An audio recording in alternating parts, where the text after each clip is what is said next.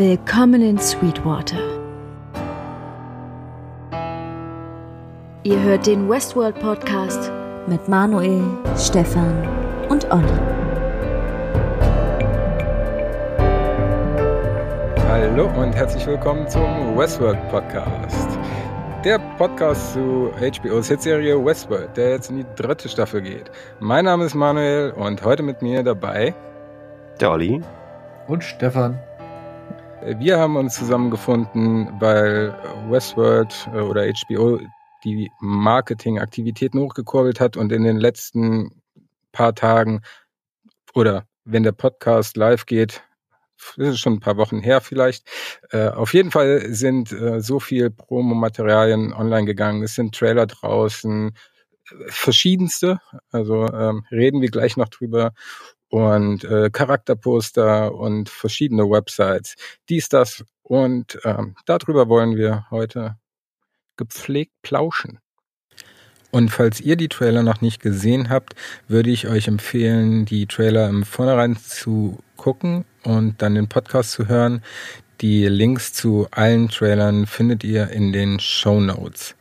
Dort findet ihr auch alle anderen Artikel oder sonstigen Links, über die wir in dieser Folge sprechen. Und damit ihr sonst mit Trailern und allen Neuigkeiten zu Westworld auf neuestem Stand bleibt, folgt uns bei Facebook und Twitter und schaut natürlich auch immer gern mal auf unserer Website westworld-podcast.de vorbei. Ihr könnt uns natürlich auch gerne unter westworld-podcast.web.de schreiben. Jawollo. Vorher haben wir aber noch ein paar organisatorische Sachen. Das hätten wir eben äh, im Vorgespräch auch schon mal leicht klären können. Aber dann haben, lassen wir euch direkt an der Diskussion teilhaben, falls es eine geben wird. Wir haben nämlich die Möglichkeit gehabt, äh, mit Louis Hertham zu sprechen oder Hertham, Wobei wir erfahren haben, dass er deutsche Vorfahren hat. Also Louis Hertum. Hertum. äh, wollt ihr dazu kurz was sagen? Ja, also was ein, was ein cooler, netter Mensch. Also es war echt, hat echt ziemlich viel Spaß gemacht. Und äh, coole Anekdoten auf jeden Fall auch. Also ich äh, musste oft mein Mikrofon mal ein bisschen muten, weil ich lachen musste. ja, das kann ich wirklich nur bestätigen. Das hat wirklich Spaß gemacht. Äh, vor allem, ja, wann macht man das mal? Das war halt eine aufregende Sache, wobei das dann relativ schnell super in Ordnung war, weil wir halt, oder weil er halt auch wirklich angenehmer äh, Gesprächspartner ist. Ja, genau. Es war halt nie so, nie so irgendwie so eine starre Frage-Antwort-Situation, sondern eigentlich immer eher so nett, nett ein bisschen gesprochen und so was er so macht, ob er auch noch ins Kino selber geht und so und wie er selber eigentlich Westworld geguckt hat. Also, ne, das war schon, das hat schon Spaß gemacht auf jeden Fall, muss ich sagen. Aber am Anfang war ich super aufgeregt, da habe ich erstmal gar kein Wort rausgekriegt, glaube ich. Ja, völlig auch. Ich, ich habe das jetzt die letzten Tage geschnitten und meine Stimme gerade am Anfang, die hört sich super zittrig an, äh, richtig nervös. da könnt ihr euch auf jeden Fall ähm, nächste Woche vermutlich drauf freuen. Wie wir genau die Folgen jetzt veröffentlichen, steht noch nicht fest. Aber ich gehe mal davon aus, dass wenn die Staffel am 30. erscheint, werden wir eine Woche vorher das Interview veröffentlichen und zwei Wochen vorher das Gespräch hier. Oder macht am meisten Sinn? Ja, würde ich auch sagen. Ich denke auch. Und D'accord. Wir haben natürlich noch ein kleines Schmankerl. Ähm, wie vielleicht einige mitbekommen haben, gibt es ein, ein VR-Spiel, Westworld Awakening. Und das habe ich äh, in Hamburg spielen können, in einer äh, VR-Arcade. Hab das gecaptured und werde das in fünf Teilen auf YouTube hochladen. Ich muss noch mal gucken, inwiefern das rechtliche okay ist. Ich glaube, das müsste aber durchgehen. Ansonsten wird's vermutlich geclaimt irgendwann, aber ähm, um auf dem Laufenden zu bleiben, folgt uns bei Facebook, Twitter. Ich glaube, das war's schon. Ja. Reicht auch. Reicht Und ne? www.westworld-podcast.de. Genau. Und, Und Spotify. Äh, Genau, wir sind jetzt nämlich auch neu auf Spotify. Das heißt, ähm, wenn ihr nicht auf Apple Podcasts unterwegs seid, nicht auf iTunes, dann könnt ihr auch auf Spotify oder zu euren sonstigen äh, Podcatchern switchen. Aber wenn ihr das hört, dann habt ihr den Weg ja schon irgendwie gefunden. Von daher positive Bewertungen und äh, Folgen und bei YouTube äh, abonnieren und Glocke drücken und was, was es alles gibt. Macht das gern, supportet uns. Wäre fein. Support ist kein Mord. Kostet ja nichts, nicht? Nein. Richtig. Es gibt neuerdings auch immer, wenn ich irgendwo was kaufe, was äh, weiß ich auch nicht. Es sind bisher immer Sachen gewesen, die ein bisschen was wert waren, wie Eheringe oder so. Da kriegt man immer so Broschüren mit und unter anderem steht da immer sowas wie eine Postkarte drin, äh, wo dann immer drauf steht, bitte bewerte uns bei Google. Das fällt mir irgendwie in letzter Zeit häufig auf. Echt habe ich noch, also das habe ich selten gesehen. Das gleiche, als ich meine Brille gekauft habe. Äh, ist natürlich auch immer sauteuer leider, aber äh, ja, auch da gab's irgendwie komischerweise so, so einen Hinweis, dass man das doch bitte machen sollte. Bei Google habe ich irgendwie immer das subjektive Gefühl, dass irgendwie 50 Prozent der Ratings gefaked sind. Pff, ja, möglicherweise. Aber 100. Ja, aber es ist tatsächlich, ähm, wie nennt man das? Sterne-Marketing. Also äh, gibt mittlerweile viele Firmen, die auch Leute dafür abstellen, die entsprechend dann zu kommentieren und ähm, zuzusehen, dass die Sternewertung in Ordnung ist, weil sich da wohl scheinbar relativ viele Leute nachrichten. Und ist ja quasi äh, die Masse, die da bewertet, oder beziehungsweise wenn man sieht, okay, das wurde von 1500 Leuten bewertet und der Durchschnitt ist bei 4, irgendwas, dann also ich zumindest bin da relativ safe und denke, oh, ist ja fein, kann nichts passieren. Definitiv, da bin ich genau auf deiner Seite. Also wenn da sechs also Wertungen nichts, sind was und drei Sterne irgendwie hat, außer Ja, genau. ich weiß genau, das ist, wie es funktioniert, dass es funktioniert äh, und hatte es vielleicht sogar schon mal oder sowas, dann ist mir das total egal natürlich. Aber wenn es ein neues Produkt ist, wo wenn ich mich darüber informiere, so, wenn man über ab einer gewissen Höhe vom Betrag ist man ja eigentlich dann auch gewillt, das nicht einfach so zu kaufen, ich zumindest nicht, äh, sondern mich dann vorher auch mal so ein bisschen schlau zu machen, was gibt's für Alternativen gegebenenfalls. Und äh, da beeinflusst mich auf jeden Fall sowas unfassbar. Äh, Klar, aber das läuft jetzt so rum, dass die Leute sich dann da quasi um die, um die Bewertungen und Kommentare kümmern und dann im Zweifel Kritik weitergeben, dass es dann verbessert wird und dass die Wertung dann besser wird. Oder wie ist das gemeint? Sowohl als auch. Also zum einen werden natürlich dann ähm, schlechte Bewertungen kommentiert und drauf eingegangen Okay. und äh, dass man es halt im Zweifel äh, verbessern möchte oder so, aber ähm, generell ist das jetzt nicht so das Faken von eigenen Bewertungen, sondern eher das äh, Moderieren. Okay, weil, weil ich nämlich auch mal gelesen habe, dass man irgendwie, dass es auch Agenturen gibt, die quasi beeinflussen können, wenn du bei Google einen bestimmten Suchbegriff eingibst, äh, auf welchem Rang dann sozusagen dein Restaurant erscheint. Wenn ich jetzt keine Ahnung Burger-Restaurant Bremen eingebe oder so, dass ich quasi eine Agentur dafür beauftragen kann, dass dann unter den Top 10 irgendwie mein Suchergebnis steht oder so. Also schon ein bisschen, äh, bisschen crazy das Ganze irgendwie. Ne? Also so ganz so koscher finde ich das nicht, finde ich, weil es teilweise so eine Informationsflut ist, ne? Und keine Ahnung, das, naja, weiß nicht. Ja, zum einen geht das ja über ähm, Google Ads. Also du kannst ja Anzeigen schalten und bei bestimmten Suchbegriffen sind die ersten fünf, sechs ähm, Suchbegriffe erstmal Anzeigen. Die sind dann gekennzeichnet. Ja, da, das ist klein. klar. Und äh, das danach ist halt Suchmaschinenoptimierung, ne? wie deine Seite auf den Google-Algorithmus da ähm, konfiguriert worden ist. Ja. Ja, schon immer spannend, was da einem immer so angezeigt wird. Spannend umschreibt's ganz gut. Wir schweifen ab. Ja, wo waren wir denn? Bei, bei organisatorischem.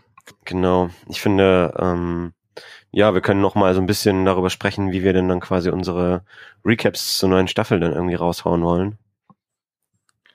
Genau, wir, also die kommen ja immer montags abends auf äh, Sky Atlantic und Mhm. zeitgleich auch auf Sky Ticket und zig verschiedenen Sky-Versionen.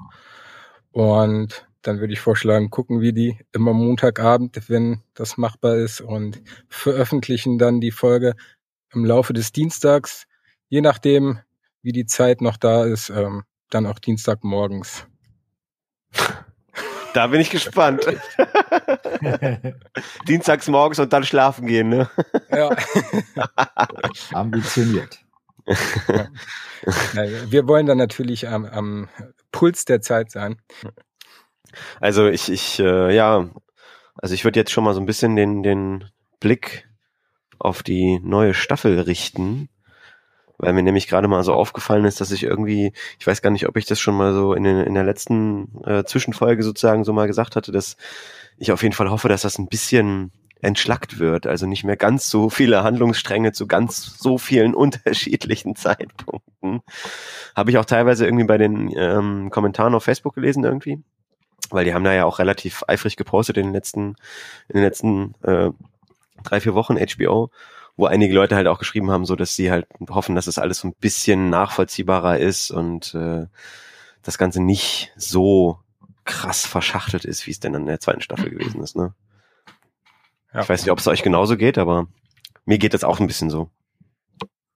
Ja, nachdem man jetzt die ganzen Trailer gesehen hat, ist es ja auch äh, so ein bisschen davon auszugehen, dass sich das hoffentlich äh, ein bisschen legt. Ähm, Allerdings waren da ja auch schon so ein paar Sachen zu sehen, wo ich denke, hm, wie passt das jetzt so richtig zusammen, ohne dass man jetzt ja. wieder irgendwie zwei verschiedene Stränge aufmacht. Ja, geht mir auch so. Also das hätte ich dich jetzt auch gefragt, wie kommst du drauf, dass das nicht so wird? Weil ich habe eben mir die, die, die Trailer nochmal angeguckt und dachte zwischendurch so, hui, krass, so. Das, also zum Beispiel dieser, dieser ähm, Park hier, dieser Zweite Weltkriegspark, den man da sieht, das ist ja offensichtlich irgendwie noch ein Park. Ähm, passt irgendwie nicht so. Also das war für mich so ein bisschen outstanding irgendwie. Aber ich lasse mich auch gerne überraschen, so, ne? Aber das war für mich schon so ein bisschen, teilweise dann schon so ein bisschen verwirrend, weil eigentlich ne, alle Trailer zielen irgendwie so oder spielen quasi außerhalb der Parks und das ist dann quasi wieder mal so ein, so innerhalb eines Parks, den man eigentlich auch gar nicht kennt, so. Also hat mich schon ein bisschen, bisschen verwirrt zurückgelassen, sagen wir es mal so. Ja, ich meinte halt nur, weil das meiste, was wir bisher gesehen haben, ja tatsächlich in dieser Welt stattfindet, in der wir auch im aller, allerersten Trailer dann Aaron Paul so durchlaufen sehen. Ja, genau. Und ähm, bis auf die Welt im Zweiten Weltkrieg oder wann das auch immer stattfindet, da. Ja, genau. Gibt's noch was, was mir jetzt nicht gerade auf Anhieb einfällt, was ich hm. nicht auf dem Zettel habe? Also im Trailer sieht man noch die Medieval World, also die mit Rittern und so. Zumindest sieht man, wie Stubbs, hier der Security Guide, eine Axt von so einem Model, äh, Modell wegnimmt. Ähm, man weiß nicht, ob man die, die Welt oder den Park jetzt wirklich in der Serie oder in der Staffel sehen wird, aber zumindestens äh, scheint es äh, neben der neuen War World wie der Zweite Weltkriegspark genannt wird, äh, noch gibt. Aber ob man den äh, wirklich sehen wird oder ob der so wie Shogun World in der ersten Staffel nur so am Rande sichtbar sein wird, keine Ahnung. Man weiß ja auch nicht, inwiefern die Trailer jetzt vielleicht nur die ersten zwei Folgen abbilden. Ja. Warworld finde ich auch irgendwie ganz schön ist mir suspekt auf jeden Fall. Also das wäre ultra krass, wenn das, was wir gesehen haben in den Trailern bisher, nur die ersten zwei Folgen stattfinden würde. Dann äh, will ich gar nicht wissen, wie es weitergeht. Weil da war ja schon einiges drin, wo ich mir nicht vorstellen kann, dass das halt innerhalb von kurzer Zeit erzählt wird, wie das dazu kommt. Äh, wobei möglich ist es natürlich. Ja, bei der Serie ist fast alles möglich, vor allem weil ja auch irgendwie äh, fast alle Charaktere irgendwie in unterschiedlichen Funktionen irgendwie auch wieder zurückkommen können, ne? Weil ist ja auch, man sieht ja auch quasi Maeve außerhalb des Parks sozusagen irgendwie als Gegnerin von Dolores ja offensichtlich, ne? Mhm. Irgendwie. Und dann sieht man sie ja auch in diesem War World Park und es sind ja mit Sicherheit zwei unterschiedliche Hosts. Ähm, das ist ja auch immer noch das Krasse, wie, wie in den, in den ersten zwei Staffeln, dass wir dann irgendwann rausgefunden haben, dass es irgendwie, wie, wie viel Bernard gab's? Drei, vier, fünf, sechs? Bernard-Hosts. Ähm, das macht das Ganze ja irgendwie nochmal so ein bisschen ja, verworrener, sage ich mal irgendwie, ne? Dass sie nicht nur immer wieder zurückkommen können, wenn sie gestorben, wenn sie schon gestorben sind, sondern dass sie quasi auch gleichzeitig parallel existieren können, sozusagen, ne? Mhm. Also das macht das Ganze nochmal ein bisschen krasser. Daran habe ich tatsächlich gar nicht gedacht. Ja. Ich habe mir das so vorgestellt, dass, also Maeve ist ja ähm, letzt, in der zweiten Staffel stirbt sie. Ja, ja. Ja, ne? Also ich ja. dachte auf jeden Fall, dass mit dem mit der Warworld, dass sie ähm, keine Ahnung zu Anfang der dritten Staffel jetzt noch im Park ist quasi und dann aber aus dem Park flieht und auch in der echten Welt landet und dann von äh, Bernard oder von dem Vincent Cassell, dem Schauspieler, ich weiß nicht, der ist in dem Trailer auch zu sehen, wo er, der dann sagt, äh, von wegen hier, ähm, du sollst Dolores killen das quasi chronologisch stattfindet. Aber stimmt, die Hüllen der Hosts äh, können ja auch mehrfach existieren. Richtig. Ja, und, und nicht nur das, ich meine, äh, äh, ähm, hier, na, Dolores hat ja auch äh, am Ende der zweiten Staffel in einem anderen Körper den Park verlassen. Also ich meine, das kommt ja auch noch dazu. Ja, ja. Also das, das, äh, ja, das macht meinen Kopf schon wieder ein bisschen durcheinander. Aber ich bin noch mal gespannt. Also ich bin noch mal gespannt, ob es quasi genau dort ansetzt, wo es aufgehört hat, oder ob wir dann erstmal so einen Zeitsprung haben oder so, weil ähm, durch die ganzen Trailer und so ist ja auch jetzt so ein bisschen klar, in welchem, in welcher Zeit es so spielt, zumindest dann in der dritten Staffel irgendwie so 2037 irgendwie so ungefähr, ne? Ähm, Habe ich zumindest gesehen. Habe ich das richtig gesehen? 2039 war es. Oder 2039? Okay. Genau, ganz kurz darf ich dich das stoppen. Wollen wir da vielleicht Ja. mal äh, chronologisch dann anfangen, durch die äh, ganzen Trailer und Promo-Sachen durchgehen, weil die auch ein bisschen aufeinander aufbauen. Ja. Können wir machen, ja. Zwar ähm, hat es ja eigentlich angefangen, äh, das Marketing mit dem Event in Las Vegas. Also da hat Insight sich ja vorgestellt quasi als reale Firma, die ähm, da verschiedene Influencer oder ähm, äh, Brancheninsider eingeladen hat zu einem Dinner und quasi ähm, sich vorgestellt hat mit einer Firmenpräsentation und das Ganze könnt ihr auch nochmal äh, auf unserer Website nachlesen. Da gibt's einen kleinen Artikel dazu. Aber knapp zusammengefasst ist Insight eine Firma, die mit den Daten quasi den Pfad der Menschheit bestimmen möchte. Und das aber also zum Vorteil der Konsumenten, also der Individuen, aller Menschen quasi. Das geben sie zumindest vor. Das geben sie vor. Es gibt Facebook ja auch vor. Ja, Facebook gibt das ja nicht mal vor. Oh. Naja, also Mark Zuckerberg zeigt sich ja oder präsentiert sich ja immer schon so wie der Weltverbesserer und keine Ahnung, Facebook macht die Welt besser und also ich meine, natürlich ist es, ist, hat Facebook für, für eine unglaubliche Vernetzung gesorgt und ohne, ohne Facebook wäre beispielsweise der arabische Frühling in der Form, glaube ich, nicht so möglich gewesen, weil sich die Leute halt auch äh, einfach für Demonstrationen dann sozusagen schnell verabreden konnten, aber ich finde trotzdem, die Schattenseite ist halt, ist halt riesig. Also gucken wir nur mal irgendwie aktuell diese ganzen, diese ganze Hassscheiße da. Ja, voll. Also, ja, das brauchen wir jetzt nicht ausführen, aber es ist, ihr wisst, was ich meine. Ja. Ja, also laut äh, einer E-Mail, die von äh, Delos an, an Subscriber der ähm, Insight Inc. Plattform da geschickt worden ist, äh, findet im Jahr 2039 äh, wird ein neues Gesetz verabschiedet, und zwar der Privacy Act, wonach sich die Firma Insight mit den Regierungen oder mit der Regierung zusammengetan hat und quasi dafür sorgt, dass die Daten aller Tech-Firmen von Insight kontrolliert werden und den Menschen zurückgegeben werden und aufgrund der Daten, die zur Verfügung stehen, kann jeder Mensch den besten Pfad seines Lebens wählen. Also ja, sie werben damit, dass man ähm, dass bevor man seinen äh, Lebenspartner findet, sieben verschiedene Beziehungen äh, führt und äh, auch in seiner Karriere, die äh, zigmal wechselt. Und das könnte jetzt quasi durch einen Algorithmus alles äh, vorherbestimmt werden, äh, so dass man das glücklichste Leben, was man bekommen kann, äh, erhält quasi. Und das ist ja auch Und das Langweiligste. Entschuldigung. Ne, Das ist ja auch ein bisschen in dem ersten Trailer, ähm, wo Aaron Paul, über den hatten wir letztes Mal schon mal gesprochen, wo Aaron Paul beziehungsweise äh, Caleb oder Caleb einen vorherbestimmten Pfad, also eigentlich genau wie die Hosts hat. ja, ist, das stimmt. Das ist das Paradoxe an der Sache, dass die Menschen im Prinzip sich im Prinzip eigentlich mehr oder weniger zurückentwickeln und dann ihre Entscheidungen nicht mehr selber treffen und selber darüber nachdenken, was das Beste für einen ist, sondern das von einem Algorithmus sich vorgeben lassen. Also die, die Menschen werden ja dann irgendwie entwickeln sich zu einem Host mehr oder weniger, oder? Also das ist schon echt krank, dieser Gedanke. Ja, oder es ist ganz einfach, es ist einfach äh, nicht die echte Welt. Wie meinst du, das ist die Matrix oder was? Ja, ja, äh, quasi, das, exakt. Das, äh, das, was wir da sehen, nicht wie wir annehmen, die echte Welt ist, sondern aus welchen Gründen auch immer dann halt doch irgendwie ein Park. Das kann ich mir aber nicht vorstellen. Ich kann es mir auch nicht vorstellen, aber die äh, Diskussion gibt es auf jeden Fall. Es gab ja auch damals äh, eine Serie zu Westworld, die hieß Future World. Also so ganz abwegig ist die Idee nicht.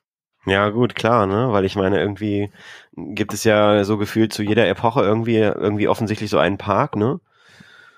Ähm, ne, mit Shogun und natürlich mit Westworld am Anfang und ähm, dann gibt es in der zweiten Staffel sieht man ja auch noch kurz hier den The, The Raj oder wie heißt der, ne? Ja.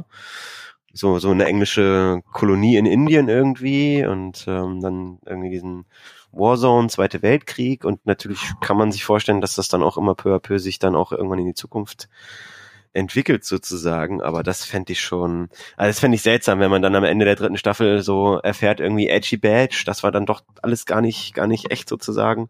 Ich glaube, das würde mich enttäuschen, ich weiß nicht. Ja, mich auch voll. Also. Vor allem haben wir ja zum Beispiel in dem Tunnel, in dem Aaron Paul sie da findet, äh, dann so Indizien, dass da an der Wand halt The Maze quasi abgebildet ist und was hat das jetzt damit zu tun und kann das dann doch wieder ein Indiz dafür sein, für das, was ich gerade gesagt habe, oder?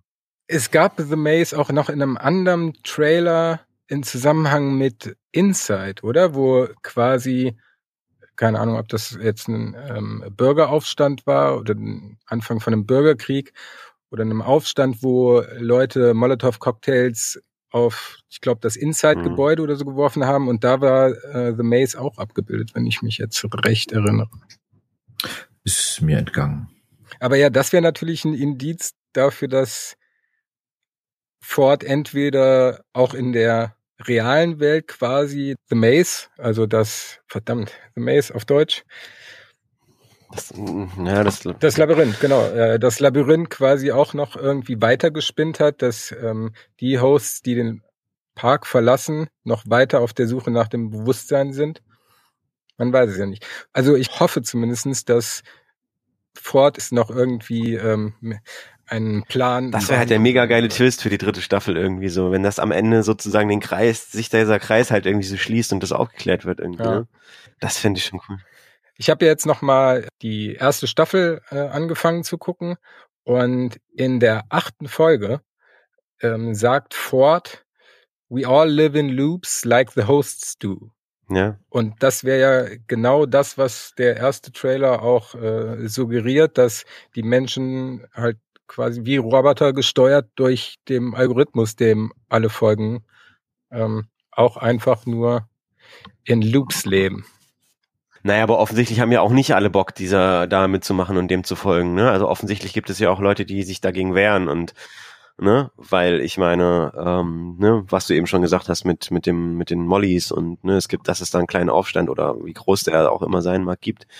Ne, also es gibt ja trotzdem Leute, die auf sowas keinen Bock haben und da nicht mitmachen wollen. Ne? Und ich meine, es ist schon ganz schön perfide, wenn man sich das mal so vorstellt, dass dann die die Regierung irgendwie auch äh, mit diesen ganzen Tech-Unternehmen zusammenarbeitet und keine Ahnung was. Das ist schon irgendwie, das ist schon ein ziemlich ekelhafter Gedanke, den man auch gar nicht irgendwie so weit stricken darf. Also jetzt mal in Bezug auf unsere aktuelle Welt so. Ne, das ist irgendwie schon nicht so ein schöner Gedanke, wenn man dann, ne, auch, ich meine, die künstliche Intelligenz, Intelligenz ist noch nicht so weit, dass es schon solche krassen Algorithmen gibt, aber ähm, so ewig weit entfernt sind wir davon, glaube ich, auch nicht mehr. Weiß, weiß man eigentlich, was der Caleb da alles so in die Luft sprengt und ausraubt und was auch immer passiert da? Hm, nicht, dass ich wüsste. Also ich würde mal vermuten, dass es entweder Delos oder Inside Inc., also eins von ja, denen. Deswegen, das vermute ich nicht oder hatte euch auch im Kopf, aber grundsätzlich hätte ich jetzt irgendwie gedacht, dass das vielleicht einfach ein krimineller Typ, der halt äh, irgendwelche Auftragsthemen irgendwie so macht, dass da irgendwie so, der, der, der, der macht das ja mit einer Routine scheinbar, die, die es vermuten lässt, dass er das häufiger macht. und äh, geht da irgendwie ganz entspannt dran. Äh, fand ich irgendwie, ich habe versucht, da irgendwie herauszufinden, was der Hintergrund dafür ist, dass er halt das tut, was in, in dem Trailer das tut, was er tut. Aber ähm, ja, so richtig auf den Nenner bin ich nicht gekommen, leider. Ja, also es gibt ja mhm. eine ähm, Szene im Trailer, wo er quasi auf seinem Handy schaut, was für eine Mission er machen möchte. Also da stehen verschiedene Sachen wie äh, Autoraub oder Einbruch oder irgendwas und dann wählt er was davon aus. Also vielleicht ist der Algorithmus ja auch so gestrickt für, für manche Menschen ist quasi der optimale Weg, kriminell zu werden und dann bestimmte Dinge zu tun. die halt einfach nur mit einem höheren Risiko verbunden sind, dabei draufzugehen. Aber dafür am Ende des Tages wahrscheinlich dich auch äh, reicher belohnen, sag ich mal, anstatt einer normalen Erwerbsarbeit auf dem Bau nachzugehen.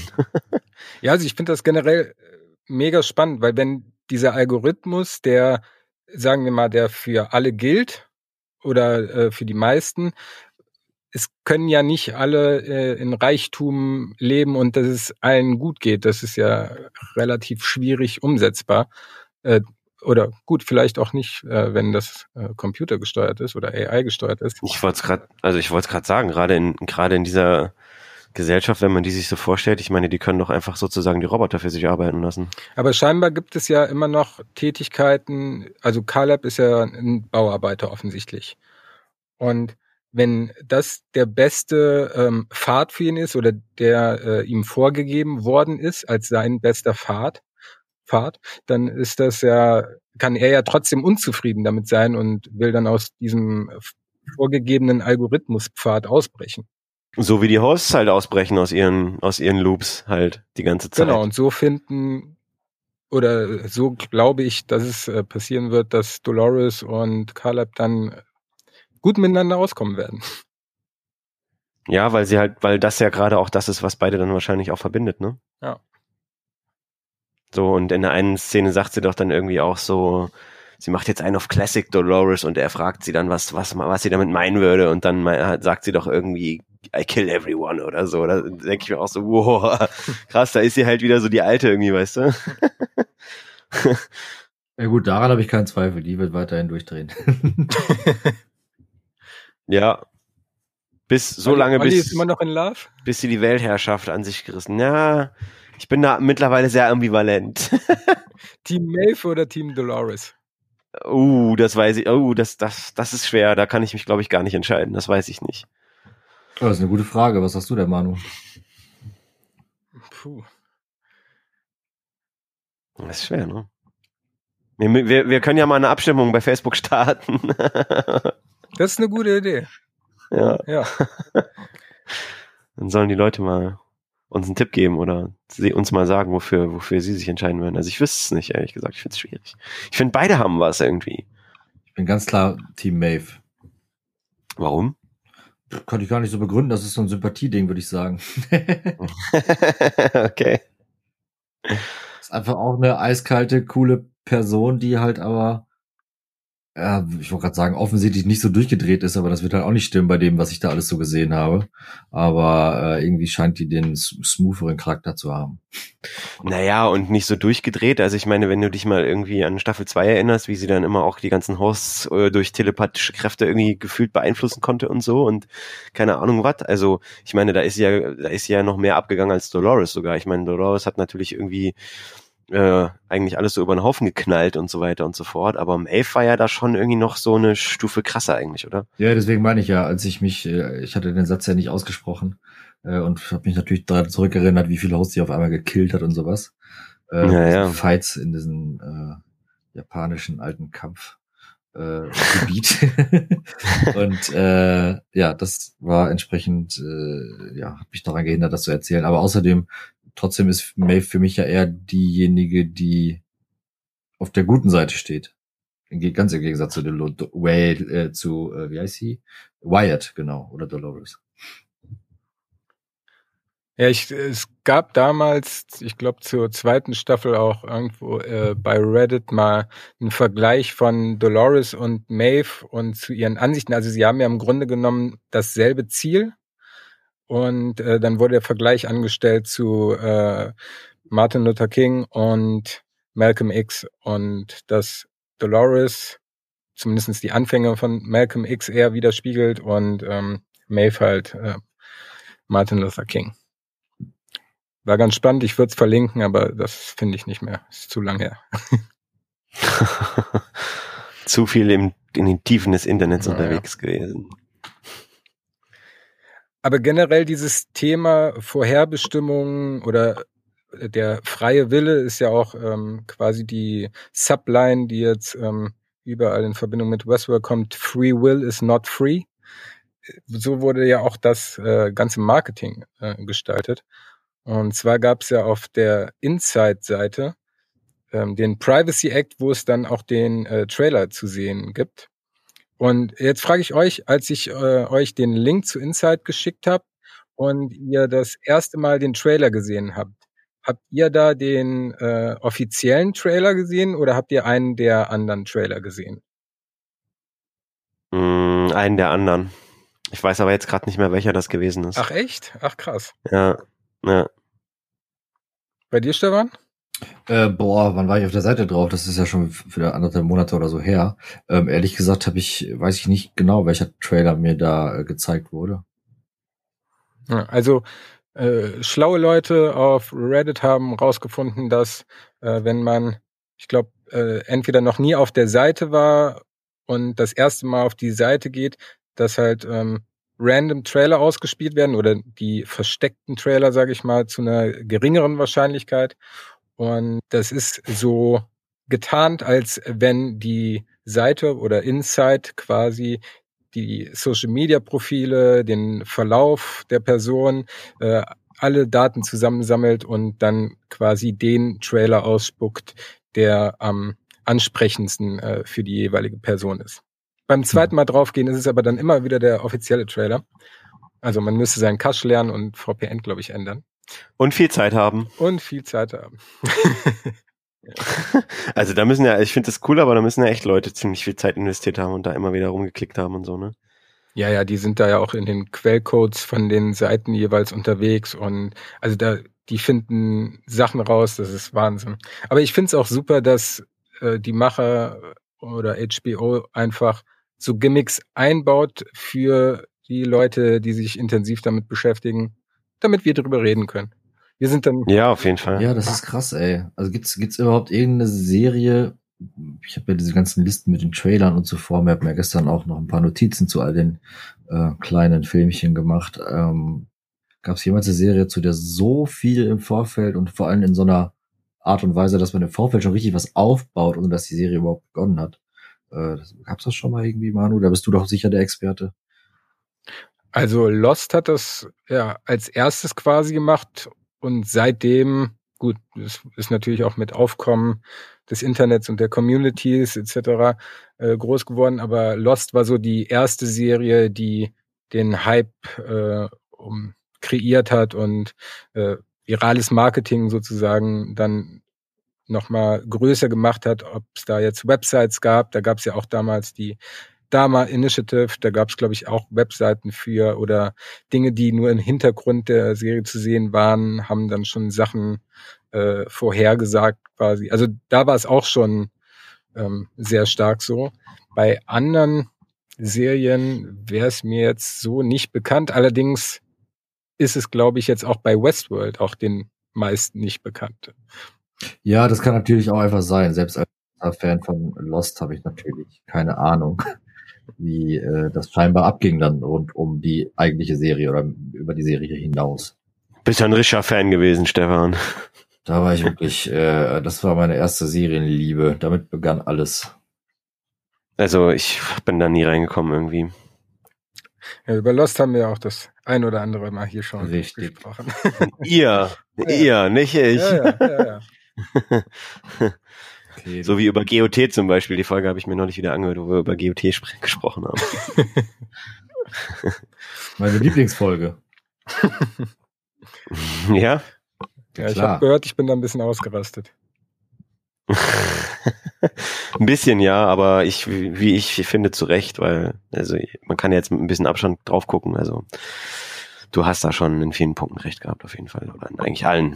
Ja, leider ist es, also Game of Thrones interessiert mich jetzt auch im Nachhinein überhaupt nicht mehr. Also es ist äh, nee. schön geguckt zu haben und war auch cool, aber das Ende ja. war so enttäuschend, dass ich jetzt zumindest ja. nicht den Drang habe, es äh, zeitnah nochmal gucken zu wollen. Ach, Genauso wie die neunte Staffel von Walking Dead nicht mehr so richtig juckt eigentlich. Ja, das ist traurig.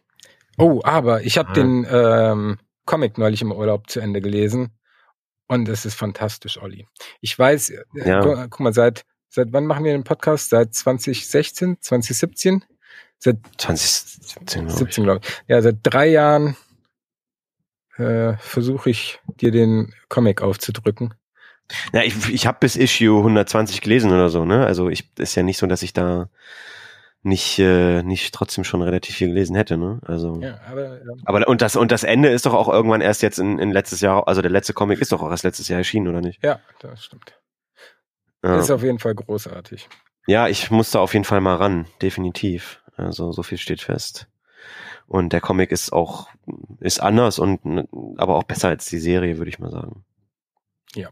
Natürlich die erste Staffel von Walking Dead ist irgendwie ungeschlagen. Das ist immer noch die meiner Meinung nach die geilste. Aber ja, ne, das ist halt irgendwie dieses abgegriffene Prinzip und ist jetzt auch natürlich mit der neunten Staffel ein bisschen besser geworden, dadurch, dass jetzt wie heißt der Angela Kang Mhm. irgendwie dann das Ganze dann in die Hand genommen hat, hat man schon gemerkt. Aber ähm, es packt mich halt einfach nicht mehr. Und ich liebe dieses Setting eigentlich und mit Zombies und keine Ahnung was, ich finde es super geil, auch so, ne, irgendwie so äh, Weltuntergang und keine Ahnung, äh, finde ich schon geil, aber ähm, ja, ich weiß nicht, ich habe hab mich früher wie ein kleines Kind auf jede Folge gefreut, aber mittlerweile, also ich habe die neue Folge, die jetzt am Montag rausgekommen ist, habe ich noch nicht, habe ich noch nicht mal geguckt bis jetzt. Also das soll schon was heißen bei mir.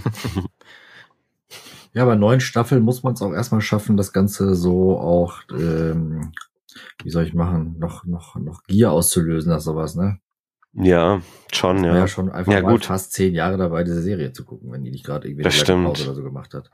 Und da die Spannung hochhalten, gut.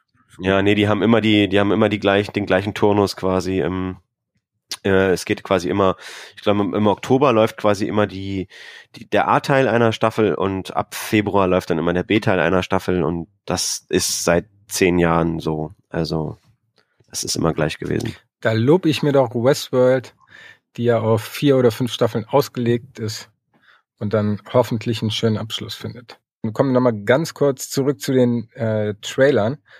Wir machen, äh, verlinken in den Show Notes nochmal alle verschiedenen versteckten Trailer, die es gab. Wel- Welchen fandet ihr denn am besten? Ihr habt ja äh, jetzt nochmal alle gesehen. Es gab ja einmal einen relativ kurzen, diesen Free Will is not free. Dann Your World, der war eigentlich wie der offizielle Trailer, hatte nur noch ein paar zusätzliche Szenen drin. Und dann gab es meinen persönlichen Favoriten, When Caleb Meets Dolores. Ja, den, den fand ich auch sehr geil auf jeden Fall. Also ich kann aber jetzt gar nicht sagen, welcher irgendwie so mein, mein, mein Lieblingstrailer gewesen ist, weil ich finde, die hatten irgendwie alle was und haben irgendwie alle noch so ein bisschen was Zusätzliches verraten irgendwie. Und ähm, also umso mehr ich davon gesehen habe, umso größer ist meine Lust darauf, Ja. äh, das zu gucken und darüber zu reden auf jeden Fall. Ähm, ich habe mich schon lange nicht mehr auf, auf, auf eine Staffel von der Serie so gefreut wie jetzt auf die dritte äh, Staffel Westworld, muss ich echt sagen. Also das, äh, ich hab Bock. Ja, ich bin auch extrem gehypt. Vor allen Dingen freue ich mich, dass wir schön wieder drüber schnacken werden. ja, auf jeden Fall.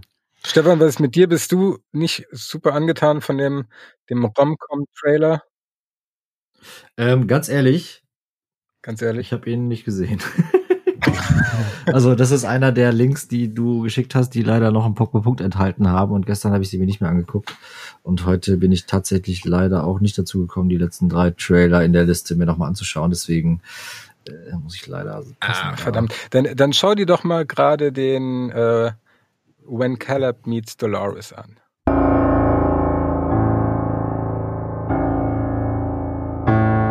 Stefan hat den Trailer gesehen. Was sagst du? Ja, schon äh, ein schöner Trailer, wie du schon äh, richtig gesagt hast. Auf jeden Fall Romcom pur. Die Musik dahinter, äh, das was so passiert, hat so ein bisschen an, Mr., äh, bisschen an Mr. und Mrs. Smith äh, quasi erinnert.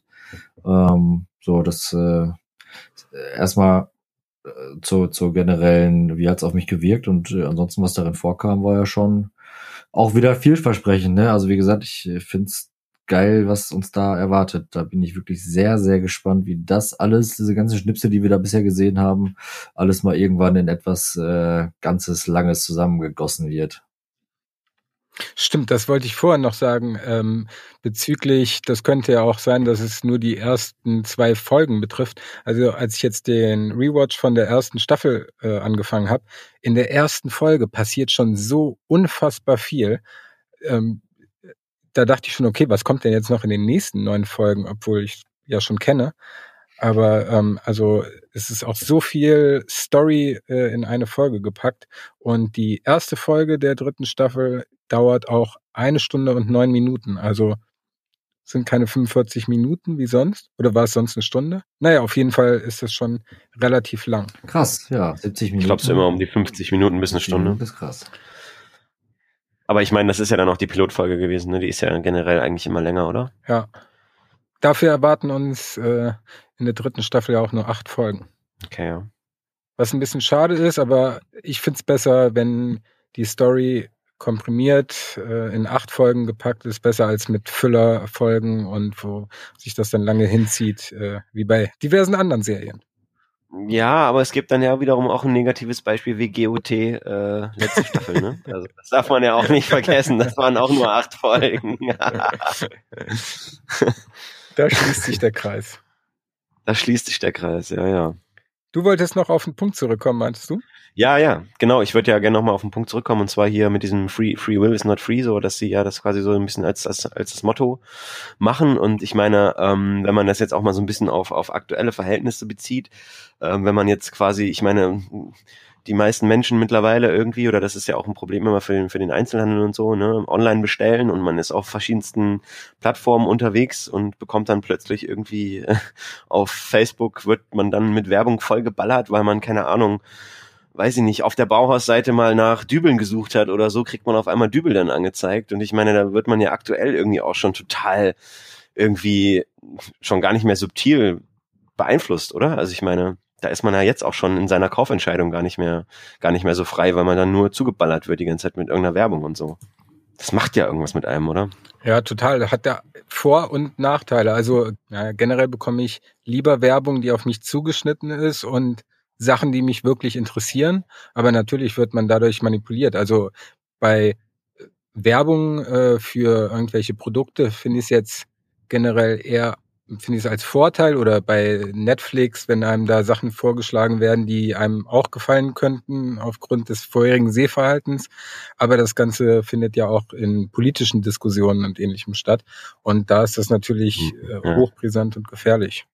Ja, und, und, und generell habe ich irgendwie das Gefühl, habe ich früher viel länger gebraucht für eine Kaufentscheidung als heute irgendwie, weil so, ne, so, du wirst die ganze Zeit damit vollgeballert irgendwie so. Also ich weiß nicht.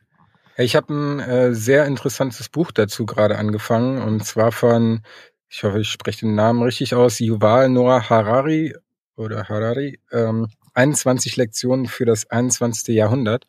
Und da gibt es auch ähm, mehrere Kapitel über Freiheit und Entscheidungsfindung.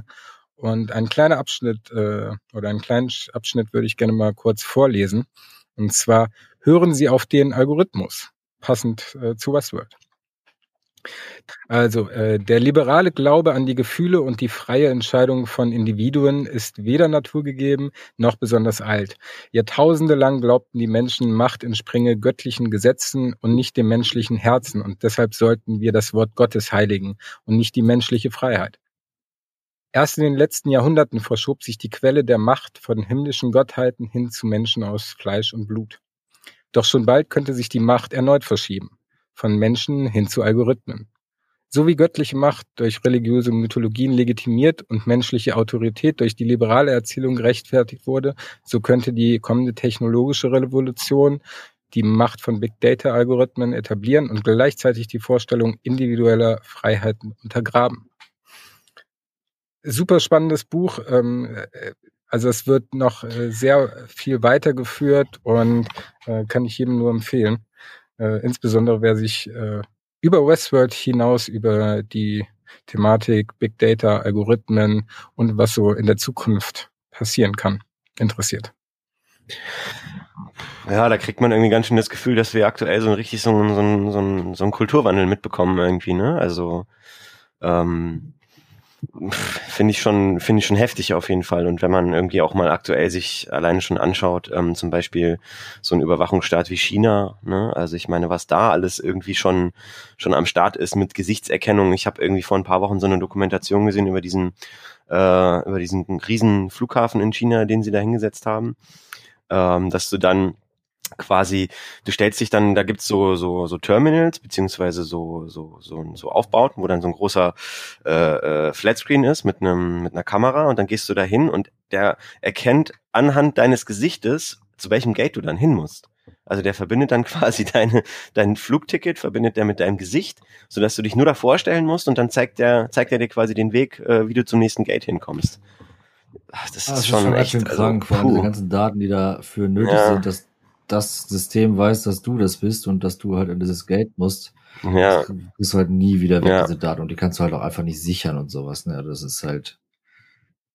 Das ist ganz schön ekelhaft. Also da können wir froh sein, dass wir in, in, in, doch noch irgendwie in Europa leben und es einen Datenschutz gibt und eine neue Datenschutzgrundverordnung und keine Ahnung was. Also ähm, ja, das ist irgendwie schon wichtig. Also wenn ich mir vorstelle, irgendwie unter chinesischen Verhältnissen zu leben, das ist schon irgendwie, das ist schon kein, kein so cooler Gedanke irgendwie. Jetzt auch, äh, was habe ich gelesen mit dem mit dem Virus, dass Leute irgendwie quasi gezwungen werden, sich über eine App tracken zu lassen und so und mit welchen Leuten sie Kontakt hatten und was ihr aktueller Gesundheitsstatus ist und so. Also ich meine, das ist ja, das ist ja in unserer, in unserer Welt, in unserer westlichen Welt unvorstellbar sowas. Also ich meine, da würden die Datenschützer ja hier sofort auf die Barrikaden gehen und das auch zu Recht.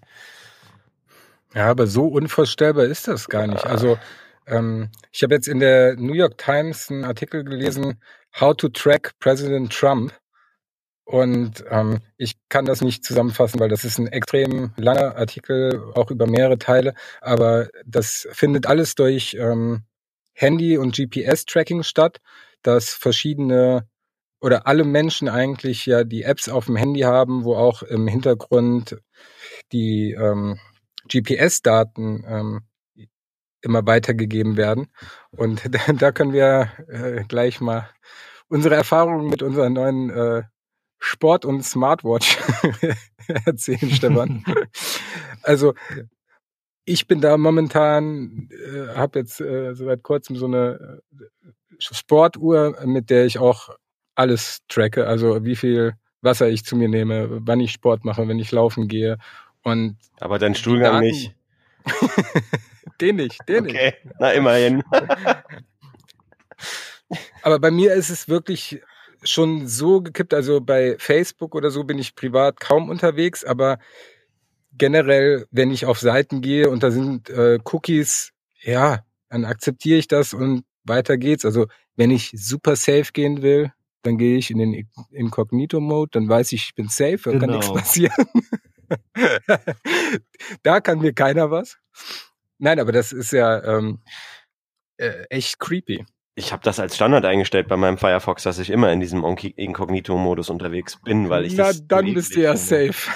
Ja, natürlich bin ich dann nicht ganz safe, so weil ich meine, ich habe auch ein Handy, ich habe auch ein Smartphone und ich will nicht wissen, was es da für versteckte Einstellungen bei den Apps teilweise gibt, aber also ähm, ich finde das schon schon schon schon kritisch mit diesen mit diesen Smartwatches muss ich ganz ehrlich sagen, weil ich will nicht wissen, wie die Daten verwendet werden, weil äh, die AGBs liest man sich ja dann doch in der Regel immer nicht durch, obwohl man das eigentlich tun sollte. Und ich meine, ähm, als ich mir jetzt irgendwie hier äh, letztes Jahr meinen äh, mein Staubsaugroboter angeschafft habe, ähm, habe ich mir extra eingekauft, der nicht per App steuerbar ist, weil ich halt keinen Bock hatte, dass in irgendeiner App auch noch der Grundriss von meiner Wohnung gespeichert wird und keine Ahnung was und also das, das, äh, ich habe, der funktioniert, funktioniert halt mit einer Fernbedienung so, ja, ist halt nicht ans Netz angeschlossen, äh, weil ich da halt keinen Bock drauf hatte, irgendwie so. Ja, finde ich gut. Das sollte man auch nicht so immer machen oder die Leute, die sich irgendwie freiwillig Alexa oder Co. in die Wohnung holen, das finde ich alles äh, ja. krass und dass man dafür auch noch Geld zahlt, dass man äh, sich sehr gerne da zu ähm, ja, bereit erklärt, dass man äh, ausgehorcht werden kann. Also wie viele Skandalartikel habe ich dazu schon gelesen, zu welchen Ereignissen irgendwelche Mitarbeiter und angeschlossene äh, andere Firmen bei Amazon quasi äh, auf diese auf diese Videomitschnitte zugreifen. Es gab genug äh, Datenskandale in den letzten Jahren und ich meine, ähm, wenn man halt auch immer mal wieder hört, irgendwie russische Hacker oder chinesische Hacker oder keine Ahnung was, ne? Also man hat halt immer das Gefühl, wenn, wenn die an irgendwelche Daten rankommen wollen und wenn Leute quasi es wirklich drauf anlegen, was zu hacken, dann schaffen die das irgendwie auch immer, hat man zumindest, oder also ist zumindest mein subjektives Gefühl. Ja. Und deswegen versuche ich zumindest irgendwie trotzdem immer noch ähm, ja, so wenig wie möglich von mir preiszugeben, auch wenn ich da, ja, da achtet man halt auch nicht immer drauf, weil man stumpft halt irgendwie schon mit der Zeit ab, aber das ist halt irgendwie gefährlich. Und ich finde da, also meiner Meinung nach hat heutzutage auch beispielsweise die Schule da einen absoluten Bildungsauftrag, irgendwie den Kindern auch einen, einen gesunden Umgang mit solchen Dingen auch einfach beizubringen, weil es auch genug äh, schlechte Menschen gibt im Netz, die sich halt sowas dann auch zunutze machen. Ne? Ja, aber also ein Großteil ist ja einfach schon ja nicht drauf angewiesen, aber das einfach so gut wie jeder hat ein Smartphone. Und allein durch die Verwendung von egal welchen Apps äh, im Hintergrund, ich bin mir ziemlich sicher, dass auch bei Leuten, die versuchen, sicher damit umzugehen, äh, die trotzdem getrackt werden mit deren Erlaubnis, auch wenn man äh, durch ein Opt-out vielleicht, was man vergessen hat oder äh, was man noch drin hat. Ähm, Nochmal zurückzukommen auf den New York Times Artikel. Es sind Leute vom Secret Service und ähm, auch die, die ähm, Datenspezialisten, die genau getrackt werden konnten ähm, von ihren Aufenthaltsorten, wo sie arbeiten, in welchem Bereich des Weißen Hauses oder im Pentagon, beziehungsweise im Pentagon darf man keine Handys benutzen, aber überall um das Pentagon rum auf dem Parkplatz sind halt, äh, konnten ganz viele geortet werden und somit auch deren Weg nach Hause oder ähm, wenn sie, äh, keine Ahnung, 7-Eleven oder aber auch wenn sie äh, in irgendwelchen Mental Health, also in den äh, Psychiatrien oder sonst irgendwo waren. Ähm, das ist super creepy, was da alles getrackt werden kann. Und so, wenn ich das richtig in Erinnerung habe, sind das Daten, die sogar öffentlich zugänglich sind. Weil das, ähm, ich verlinke den Artikel, wer sich dafür interessiert, kann das äh, sich mal durchlesen. Vor allen Dingen gibt's da auch nochmal ähm, Hinweise, wie man sein Handy schützen kann. Aber das geht dann so weit, dass man noch mit VPN auf seinem Handy installiert haben soll. Jeder von uns oder wir drei zumindestens äh, nutzt WhatsApp, obwohl es ausreichend Alternativen, die deutlich sicherer sind. Allein durch WhatsApp äh, sind wir schon so transparent. Ähm, das ja. ist Wahnsinn. Es steht ja nicht umsonst, wenn du WhatsApp ja. startest, bei Facebook dort. Also ich meine, und Facebook hat nicht umsonst wie viel bezahlt? Wie viel Milliarden? Also auf jeden Fall einige Milliarden.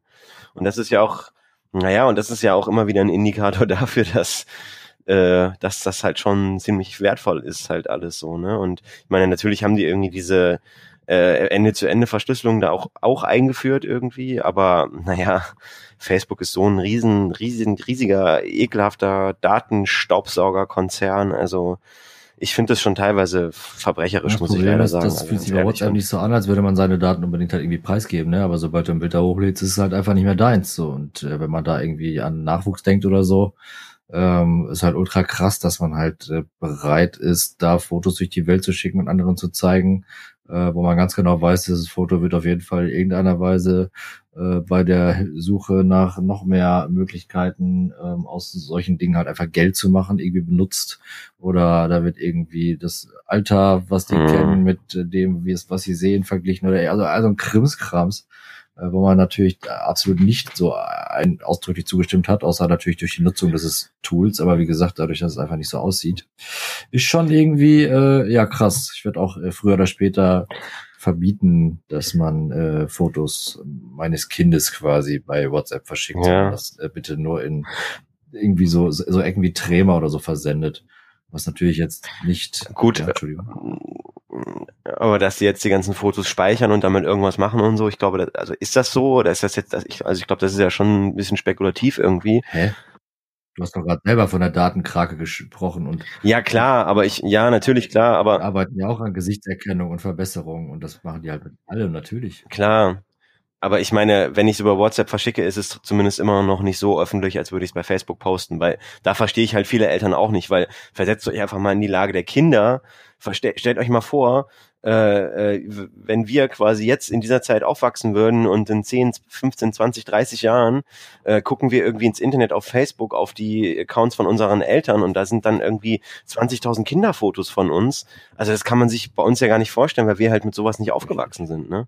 Also das ist halt, also da kann ich halt viele Eltern auch nicht verstehen, weil das geht dann halt auch meiner Meinung, also das geht ja absolut nicht äh, äh, dann sozusagen nach dem Willen der Kinder, weil die können ja darüber gar nicht entscheiden, ob sie das wollen oder nicht.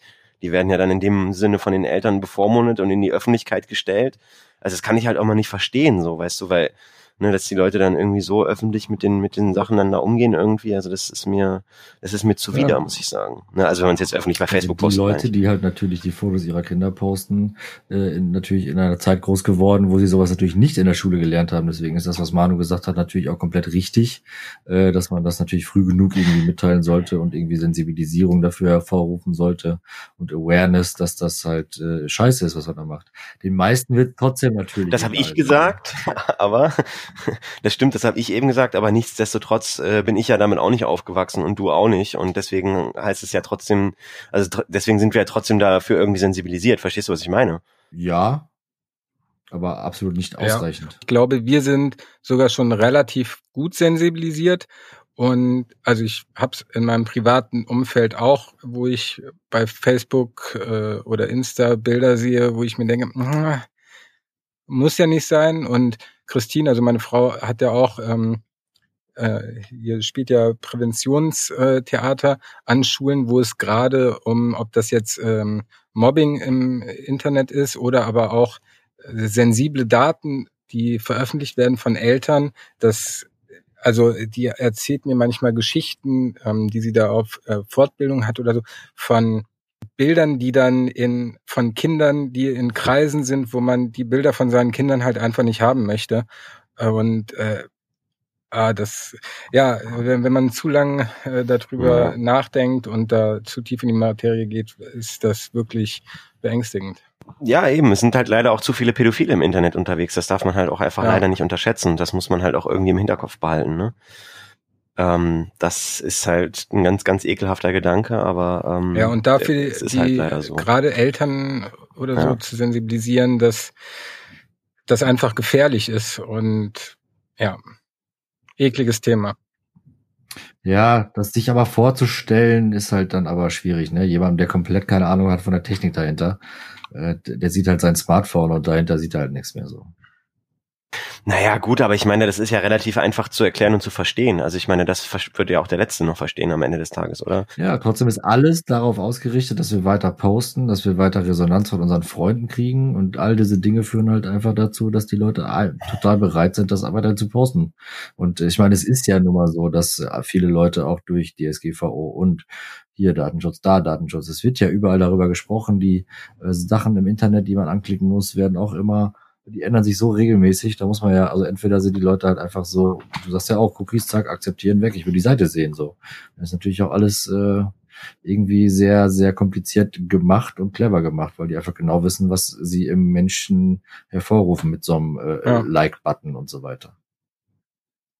Trotzdem es relativ enge Regeln in Europa dafür gibt, ne? Relativ. Also Gut, ich meine, ne? aber, ne? ja, ja. Ja, da achtet halt Aber trotzdem, man stumpft halt irgendwie ab mit der Zeit, weil es halt einfach zu zu, zu, zu sehr schon quasi, sag ich mal so, in, in der Gesellschaft einfach angekommen ist. Es ist zu normal geworden. Ja. Und das ist das Problem, um einen kleinen Weg zurück zu Westworld zu finden. Das ist es ja, selbst wenn es einen Aufstand von äh, einer Minderheit an Menschen gibt, die sich dagegen wehren. Also selbst wenn du jetzt sagst, okay, ich habe kein Handy oder ich benutze Threema oder Signal statt WhatsApp und bin nicht auf Facebook. Aber alle deine äh, oder dein Umfeld bewegt sich aber in diesen Kreisen oder hat das installiert. Und selbst darüber kannst du ja ähm, getrackt oder ausspioniert werden. Ähm, war auch nochmal in einem Artikel. Und natürlich ist es jetzt nicht so weit wie in China, wo es ja, ich, glaube, wir hatten schon mal über das äh, Social Credit System da gesprochen, wo, äh, also was ja Wahnsinn ja. ist, wo ähm, eine, eine ganze Stadt äh, wirklich auch durch Gesichtserkennung ähm, du danach gerankt wirst, was für Sachen du einkaufst, ob du Alkohol trinkst, ob du bei Rot über die Straße gehst, etc. Aber generell kann das natürlich und ne, gerade in Deutschland äh, ist es ja so, dass man äh, aus der Geschichte weiß, dass sowas relativ schnell gehen kann, dass auch die Daten rückwirkend, also wer hatte damals bei StudiVZ sowas auf dem Schirm? Jeder hat da den ganzen Kram gepostet und irgendwo existiert das noch und äh, ich bin mir sicher, dass man auch im Zweifel darauf zurückgreifen kann. Und wenn da ähm, eine Regierung äh, an die Macht kommt, die äh, das Ganze ausnutzt, äh, das ist. Ja, man sagt ja immer, das Internet vergisst nicht, ne? Ja. Das ist, äh, ja, das ist ein Gedanke, der schon echt ein bisschen ja, der setzt einem schon ein bisschen zu, wenn man sich da mehr Gedanken drüber macht, finde ich persönlich. Also ich bin froh, ich habe mich von Instagram irgendwie vor über einem Jahr losgesagt, weil mir halt auch einfach von diesen dieses ganze Influencer-Gehabe und dann Schleichwerbung hier, Schleichwerbung da und ein tolles und das ist alles, es wird dann quasi immer so eine perfekte Welt konstruiert, die meiner Meinung nach äh, in den allermeisten Fällen mit der tatsächlichen Welt halt überhaupt nichts mehr zu tun hat. Und da werden halt auch Bilder geschaffen ähm, und da werden halt auch irgendwie äh, ja, weiß ich nicht, psychische Krankheiten mit befeuert, so, ja, weil die Leute dann natürlich sich auch immer mit diesen perfekten äh, äh, äh Lebensverhältnissen und Bildern natürlich immer vergleichen und in Beziehung setzen, ne? Und dann mhm. natürlich häufig auch denken, so, hätte ich auch gerne, habe ich nicht. Und dann fühlt man sich schlecht, obwohl man eigentlich gar kein schlechtes Leben hat. So, ne, das ist ja. ja irgendwie auch das perfide an der Sache, ne, was viele auch nicht sehen, so, die dann irgendwie auch schon so in so einem Insta, Facebook-Kanal drinne sind irgendwie und dann so, ein, so einen Tunnelblick irgendwie da auch entwickeln. Und das habe ich bei mir halt selber auch gemerkt. Und mir ging es echt, nachdem ich das dann mal eine, eine Zeit lang nicht mehr gemacht habe, ging es mir halt auch irgendwie besser damit, muss ich ganz ehrlich sagen. Also ja.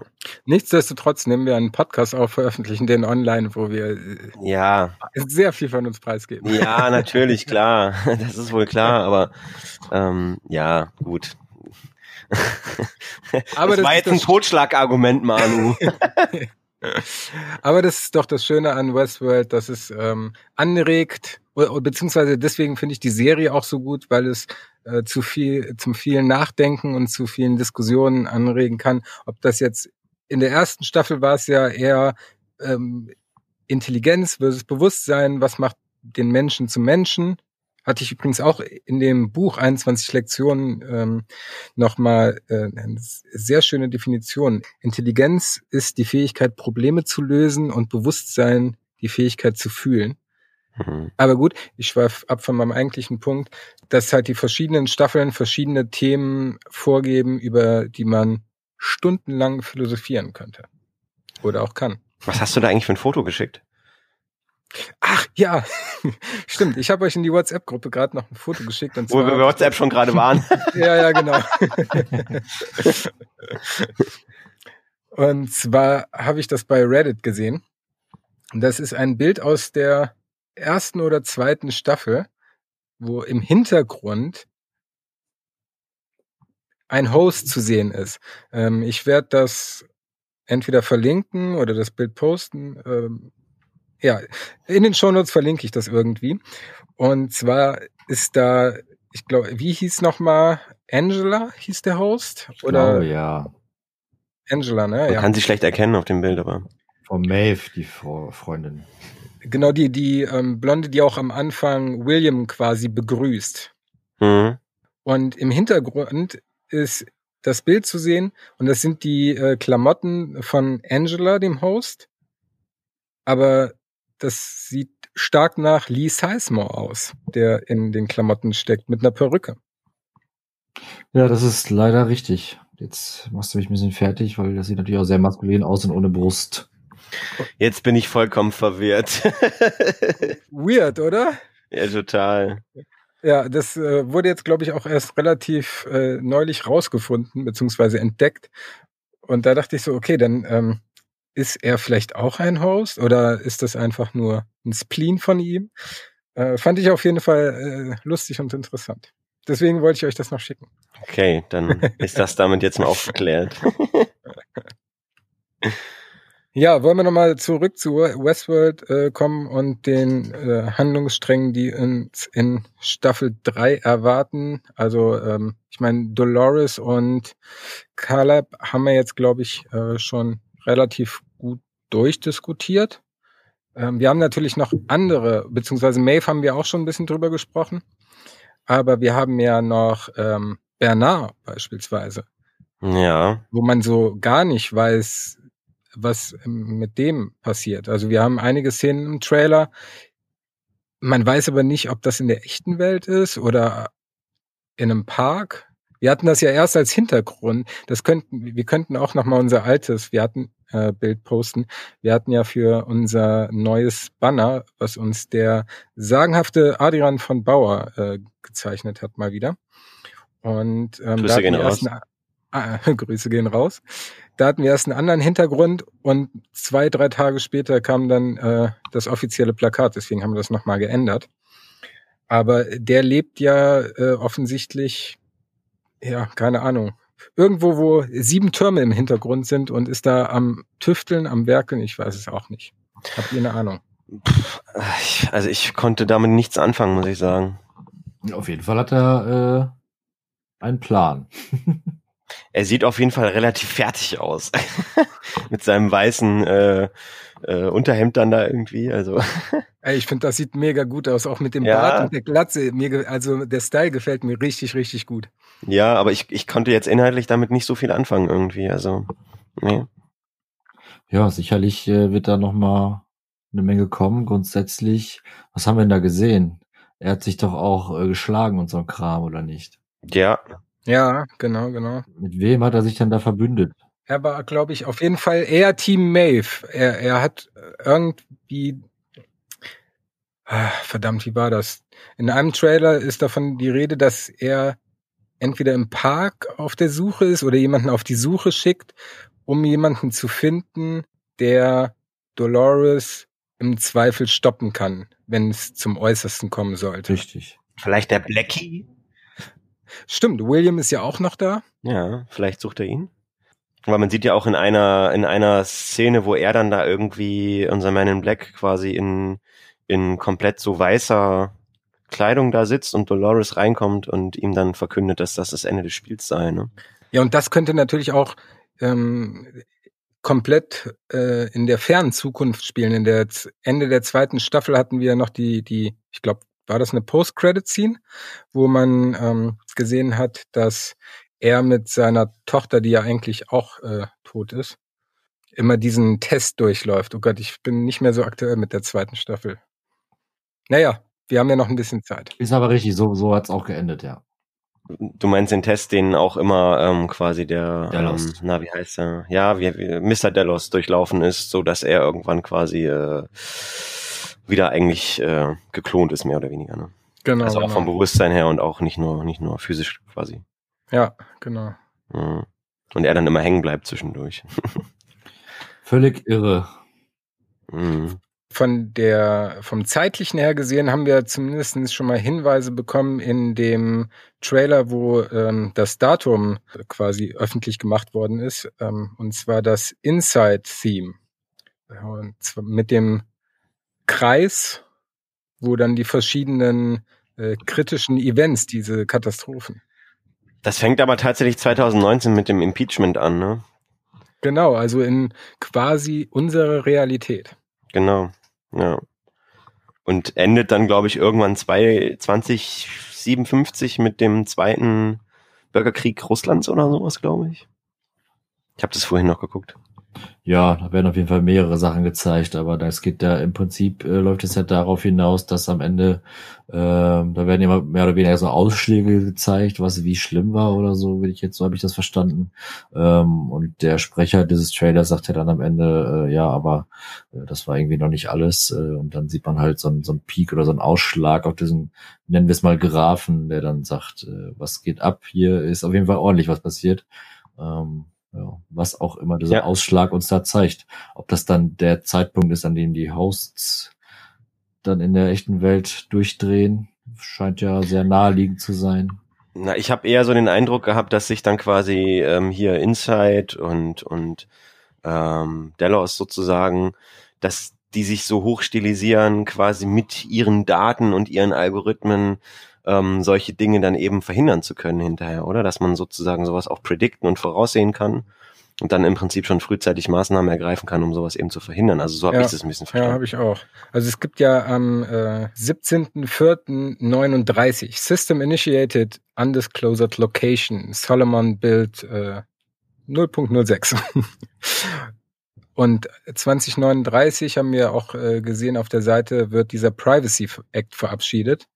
Also würde ich stark davon ausgehen, dass in 2039 Inside diesen Algorithmus entwickelt, der dann von der Regierung auch unterstützt wird, so dass quasi so, so eine kritischen Ereignisse nicht mehr stattfinden und das ja Leben der Menschheit mehr oder weniger äh, keine Ausbrüche mehr hat. Und dann gibt es ja, jetzt muss ich schauen, in 2058 ein kritisches Event äh, in einer nicht näher bekannten Location als kritisches Event, Critical Event. Und wenn wir da jetzt mal die ähm, Zeit zu, zurückrechnen, in der, der Mail, die Delos verschickt hat, stand dran, dass über ein Jahrzehnt äh, schon Delos Parks existieren und ähm, jetzt die Informationen oder die Daten halt an Insight gegeben werden müssen durch diesen Privacy Act. Das heißt, 2039 hat der Park mindestens zehn Jahre existiert. Das heißt, dann sind wir bei 2029 und wenn wir jetzt davon ausgehen, dass William relativ ähm, zu Beginn des Parks ja schon da war, also der junge äh, William war quasi in, um die 2030 da. Der alte William, das ist circa 20, 30 Jahre später. Dann sind wir in 2058 quasi aktuell in der zweiten Staffel, wo Dolores dann ausbricht. Und ich würde jetzt mal stark davon ausgehen, dass dieses kritische Event ist, wo Dolores aus dem Park ausbricht und entweder der Zeitpunkt, wo sie ausbricht, ist halt dieses kritische Event oder wir sehen dieses kritische Event dann in der dritten Staffel. Relativ zeitnah hoffentlich. Das macht ja irgendwie auch alles äh, dahingehend Sinn, weil wir ja auch schon schon in den ersten beiden Staffeln erfahren haben, dass ähm, Delos ja sowieso auch über die Besucher des Parks alle möglichen Informationen gesammelt hat und das er auch eigentlich so ein bisschen als Versuchslabor benutzt hat. Ne? Ja. Also das passt ja schon irgendwie alles ins Bild. Ne? Es ist so gut einfach. Also ach, ich bin sehr gespannt einfach. Und ich hoffe äh, ja. sehr, dass äh, die dritte Staffel nicht die letzte sein wird. Da habe ich ehrlich gesagt ein bisschen Sorge, weil die Quoten sind ja in der zweiten Staffel äh, deutlich zurückgegangen. Und im Gespräch mit Lou, äh, Lou Hertem haben wir schon gehört, dass die zweite Staffel auch in den USA ähm, äh, deutlich weniger Zuschauer hatte, aufgrund der komplexen Erzählerstruktur. Und in Deutschland ist Westworld ja leider ohnehin nicht so groß geworden, wie wir uns das erhofft haben. nee, das stimmt leider. Aber mit jedem Satz, den wir hier sprechen, habe ich auf jeden Fall immer mehr Vorfreude auf das, äh, den, den Start, muss ich sagen. Ich freue mich schon richtig. Ja, das Problem ist halt auch, dass es halt auch immer hinter so einer krassen Paywall ist, ne? Also ich meine, Sky hat halt auch, also es haben nicht so viele Leute Sky wie, wie die Leute irgendwie Netflix oder, oder Amazon Prime haben oder so, ne? Deswegen reduziert sich der Kreis an potenziellen Leuten, die das gucken, ja sowieso schon mal runter irgendwie. Ja. Ja, leider. Ich kenne viele, die das halt einfach gar nicht kennen, habe ich glaube ich schon mal hier erzählt, aber äh, ja. ja, das geht mir auch immer wieder so, wenn ich den Leuten erzähle, irgendwie so, wir haben machen hier äh, Podcast zu, zu Westworld. Wie, zum Film aus den 70ern? äh, nein. Habe ich jetzt neulich erst irgendwie wieder von irgendwem gehört und dann muss ich auch irgendwie erstmal erklären, was das eigentlich überhaupt ist. Ach so, ja, cool, dann muss ich, mal, muss ich mir mal angucken. Das ist so schade, weil ich glaube, also die Serie hat echt Potenzial für eine äh, deutlich größere Publikum.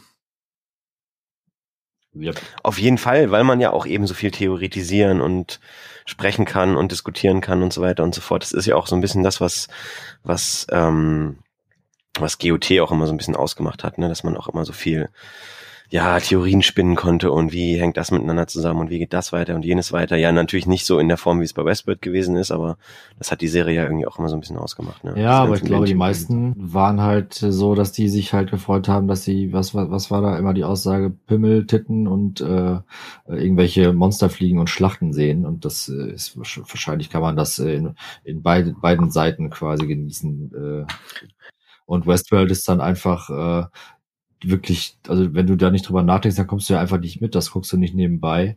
Ähm, nee. Ich meine, warum ist Dschungelcamp und so ein Scheiß halt irgendwie beliebt? Das, du kannst halt abschalten. Ah, hör auf. Du kannst halt abschalten ja. und so, ne? Also das, das wollen die Leute halt nicht.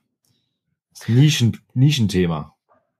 Leider. Ja, gut. Ja, klar, das, das stimmt. Also ich meine, die erste Staffel, die kann man irgendwie noch so ein bisschen gucken und sich ein bisschen berieseln lassen. Bei der zweiten geht das dann nicht mehr so gut, das stimmt. Ja, wobei die zweite Staffel, also ich habe sie jetzt ähm, im Rewatch ja noch nicht angefangen, aber rückblickend äh, fand ich die zweite Staffel auch, äh, glaube ich, noch mal schwächer, als ich das zu dem aktuellen Zeitpunkt damals äh, hatte, weil das ist einfach die Erzählstruktur war unnötig komplex und hätte deutlich stringenter erzählt werden können und es hätte das Verständnis erleichtert und an der Story aber nicht viel geändert. Und ich meine, selbst wir, die immer irgendwie einen Szenenleitfaden hatten und keine Ahnung, was mit Farben farblich markiert, was zu welchem Handlungsstrang gehört, haben uns ja dann durchaus zwischendurch verhaspelt. Also ich meine, ne?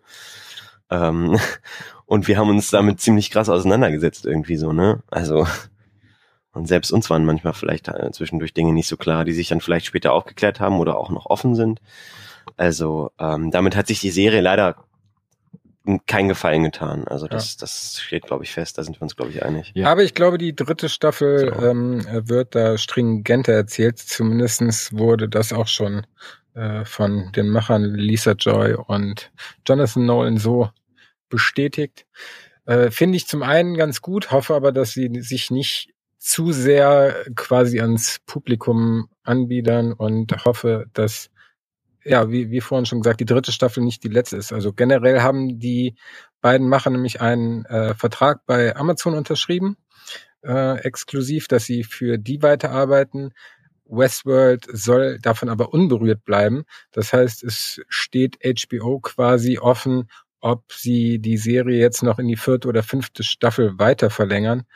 Ähm, ich fände es extrem schade, wenn äh, die dritte jetzt das letzte Kapitel beschließen sollte hoffe auf fünf Staffeln, auch dass wir dann noch, gut, wenn das in dem bisherigen Veröffentlichungsrhythmus weitergeht, wäre die fünfte Staffel dann ja in ja, vier Jahren. ah, das ist auch ein Punkt, den natürlich viele äh, Zuschauer äh, kosten wird oder der Serie viele Zuschauer kosten wird, dass einfach anderthalb Jahre oder zwei Jahre zwischen den Staffeln liegen. Äh, das ist schon ein enorm großer Zeitraum, wo der Hype gar nicht so aufrechterhalten werden kann. Und da ist man halt auch einfach raus. Und wenn das dann so kompliziert ist, dann muss man ja quasi nochmal alles gucken, um wieder reinzukommen. Und das ist echt schwierig. Naja, aber das hat GOT auch nie einen Abbruch getan, ne? Also. Das haben wir ja nächste Woche quasi im Interview, bekommen wir das ja zu hören. Ja, ja. Game of Thrones hat ja schon ähm, eine Fanbase und ist ja auch erst in der dritten, vierten Staffel dann so richtig groß geworden. Ähm, ja, vielleicht passiert das ja mit Westworld. Ich äh, würde es Westworld wünschen. Und uns natürlich. Gucken wir mal. Wir sind äh, heiß, wie ich äh, höre und raushöre. Definitiv. Wir sind mit dem Leitfaden, ähm, was wir besprechen wollten, ja eigentlich soweit auch durch, sei denn ihr habt jetzt noch irgendwas, was ihr loswerden wollt. Ja, ich bin auf jeden Fall gespannt, freue mich sehr, dass äh, wir das wieder machen können. Ich hoffe, ihr merkt, dass ich ein neues Mikrofon habe. Das mhm. wird natürlich auch nochmal ganz groß. Ein neues altes. Ganz großer Sport. Nein, ich habe ein neues. ein neues altes Manu-Mikrofon. für mich ist das neu. Äh, naja. Also ich glaube, ich investiere auch nochmal für die neue, für die neue Staffel in was Schickeres. Dein Sound ist aber tatsächlich relativ gut. Also dafür, da, du hast ein cool. Headset, ne? Ja, aber ich habe ein 150 Euro Headset, also. Ja, aber also ähm, was ich so zum Podcasten gelesen habe, war immer Headset echt mau, aber ähm, deine Qualität ist immer relativ gut, muss ich sagen. Yeah. Ich hoffe, dass man bei mir jetzt die Qualität auch ein bisschen raushört. Äh, ich habe mir jetzt äh, nicht nur für mich, sondern äh, für Christine, also meine Frau, die äh, spricht auch professionell synchron und wir haben uns jetzt in die Garderobe einen eigenen Aufnahmeraum mit, mit Schallisolierung, äh, habe ich da alles ausgestattet. Wir haben ein neues Mikro. Es ist äh, fabelhaft. Bei Tag Garderobe, bei Nacht Aufnahmeraum. Man darf halt nur nicht pupsen. Hast du jetzt die Tür eigentlich die ganze Zeit offen oder? Ja, ja, die Tür ist offen. Also, okay. äh, also geschlossen kann man da fünf Minuten drin aufnehmen. Ansonsten hättest du das gemerkt, dann wäre ich irgendwann umgekippt. vielleicht sollten wir dann, äh, habe ich mir zumindest überlegt, vielleicht ja für die nächsten Aufnahmen irgendwie damit anfangen, dass wir uns äh, eine Kamera auf dem Bildschirm stecken, wobei Manu hat ja eh ein Notebook. Ich fand das ganz cool, als der Louis mir in die Augen geguckt hat, obwohl er mich nicht gesehen hat. äh, oder ich habe ihm besser gesagt in die Augen geguckt, aber fand ich irgendwie dann doch ganz cool. Vielleicht ist es ja irgendwie ja. etwas, was äh, dem Podcast gut tut, sagen wir mal. Stimmt, das könnten wir, stimmt. Da habe ich noch nie drüber nachgedacht, dass nicht. wir auch nebenher äh, Skypen oder sonstige Kommunikationswerkzeuge über Video benutzen. Kann ich ja gar nicht mehr nackt vorm Computer sitzen. Du kannst, aber nicht ganz tief die Kamera gerne. einstellen, bitte. das hättest du gerne. Aber stimmt, das zu dem Interview, ne, das war einfach so unangenehm. Also äh, für, für, die, für unsere Hörer, wir hatten das Interview äh, und haben das per Skype geführt und ich war einfach der Einzige, der eine äh, Kamera zur Verfügung hatte über den Laptop und ich war aber nicht darauf vorbereitet, dass Lou mich sehen würde. Zum einen war ich stark unrasiert, hatte ein T-Shirt an, weil es hier in dem kleinen Raum halt extrem warm ist, auch wenn die Tür offen ist. Und ja, ich, ich war nicht vorbereitet, dass er mich sieht. Das war extrem unangenehm. Ich fand das jetzt gar nicht so schlimm, ehrlich gesagt. Also ich habe gar nicht gesehen, dass sie jetzt irgendwie unrasiert. Also es ist mir überhaupt nicht aufgefallen, ehrlich gesagt. Aber vielleicht habe ich da auch nicht so drauf geachtet. Aber Luis hat ja selber irgendwie äh, äh, noch irgendwie äh, Farbe an den Händen gehabt, weil er irgendwie das Zimmer seiner Tochter gestrichen hat oder die Wohnung oder irgendwas hat er gemacht, hat er erzählt. Ja, genau. Und im Hintergrund lief ja irgendwie auch die ganze Zeit so ein weißer Hund. Der lief dann zwischendurch immer mal durchs Bild. war lustig, so ein kleiner Cäsarhund. ja, ja, also nochmal ein kleines bisschen Werbung für nächste Woche. Hört auf jeden Fall rein. Äh, ich muss auch nochmal sagen, äh, ein super sympathisches Interview. Wir hatten ihn ähm, äh, vorher schon kontaktiert gehabt und ich habe ein bisschen mit ihm geschrieben gehabt. Auch da er war super entspannt und ähm, dass er sich extra die Zeit genommen hat, während äh, seines Besuchs äh, Chicago bei seiner Tochter einfach super nett und äh, sehr down to earth, ein sehr bodenständiger Typ und ähm, ja, äh, ein sehr schönes Interview geworden mit schönen Anekdoten über Westworld, Behind the Scenes und äh, seinen Werdegang und andere Sachen. Hört auf jeden Fall nächste Woche wieder rein. Das lohnt sich definitiv. Ähm, ansonsten, was bleibt noch zu sagen? Folgt uns bei äh, Facebook und äh, Twitter, seid auch gerne aktiv, ähm, teilt Beiträge, damit noch mehr Leute auf uns aufmerksam werden. Ähm, und lasst äh, einen positiven Kommentar oder eine Bewertung bei iTunes da oder bei Spotify. Ich weiß, bei Spotify kann man gar nicht bewerten, ne? Ist ja auch egal. Ähm, ihr wisst Bescheid. Ja. Ähm, Wäre super, wir freuen uns immer. Jo. Damit bedanke ich mich und ähm, ich würde sagen, wir machen für heute Feierabend und vielen Dank an euch. Bis bald. Adieu. Bis bald, Leute.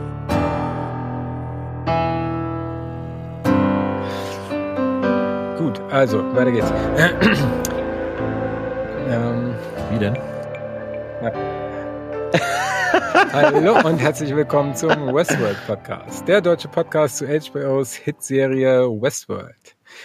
Heute wieder, nein, hallo und herzlich willkommen zum Westworld Podcast. Zu, es geht schon wieder los.